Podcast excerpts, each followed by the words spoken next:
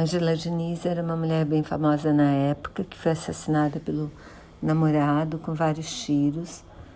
Ele confessou o crime, mesmo assim, ele foi inocentado porque o advogado dele praticamente disse que ele matou porque não tinha outro jeito.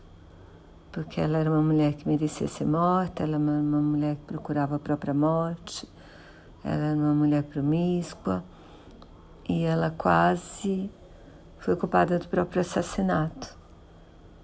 E o assassinato dela e depois o de outras, com a punição ridícula dele, e o assassinato de outras mulheres pelos maridos, levou a, a um movimento cujo slogan era Quem ama não mata.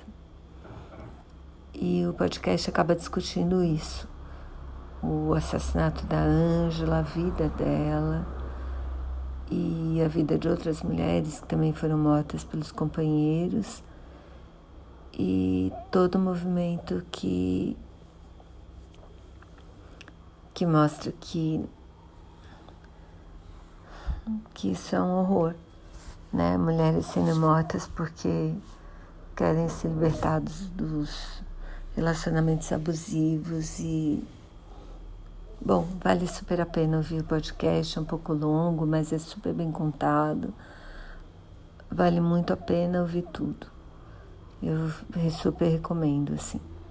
Acho que é esclarecedor, principalmente para as mulheres, mas para os homens também, claro.